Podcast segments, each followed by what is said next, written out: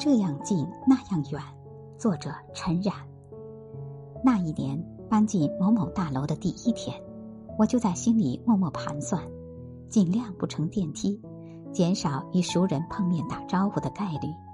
幸好我当时居住的楼层不高，以我的敏捷轻盈，溜进大门之后三跳两窜就可以把自己关进家中。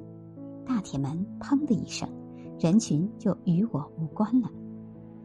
居住的大楼如同一块被掏空的巨石，沉闷无声。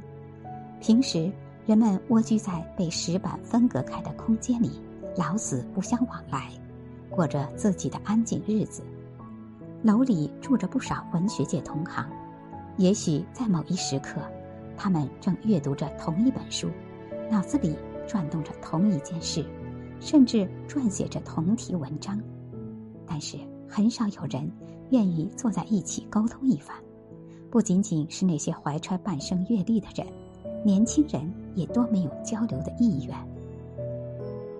我曾听说这样一件事：楼里有一户人家心血来潮，打算邀请本楼几位同行聚一聚，于是他们通过电话、微信、信箱以及留言簿等诸多方式传递消息。据说邀请工作就花费了一个月之久。最后终于得以一聚。那一天正巧主人的儿子在家里休假不上班，不知他是孤僻成性还是懒语人语，整整大半天时间，他把自己紧紧关在一间屋子里，没露面也没出声。人们只见女主人不时接到一个神秘电话，低声回复几句，然后悄悄走向套房一隅。轻轻推开那一扇一直紧闭的屋门，递进去一杯水或者一块干净的湿毛巾。有人注意到了这个细节，但是不便主动询问，就佯装没看见。直到傍晚七点多，大家进入了聚会最实质性的内容——晚餐。女主人再一次接到神秘电话，她接完电话回到餐厅后，终于小声说。我儿子今天一直躲在屋里，他饿了，我给他弄点吃的端进去。大家先是愣了一下，瞬息之间，心里的谜团被解开了。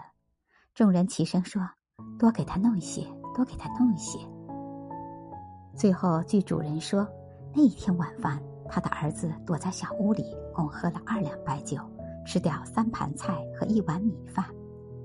但是，直到家里最后一个客人离开。他的儿子也没有从那扇紧闭的屋门里出来。方圆一百多平方米之内，隔着墙壁，他的儿子凭借手机指挥母亲，保持了自己与他人的隔膜。其实这件事算不上什么，但这件事远比事件本身拥有更丰富的内容。在这座大楼里，的确有不少人，谁也不想了解谁。包括我自己。有一次，我下楼时撞见某一层住对面的两户熟人。一个男人从自家屋里出来后，另一户人家的男人也刚好打开房门要出去。当发现对门的人正在关门锁门时，他们便迅捷地退闪回去，重新关上自家屋门。想必他是打算等对门离开后再出去，免得打招呼。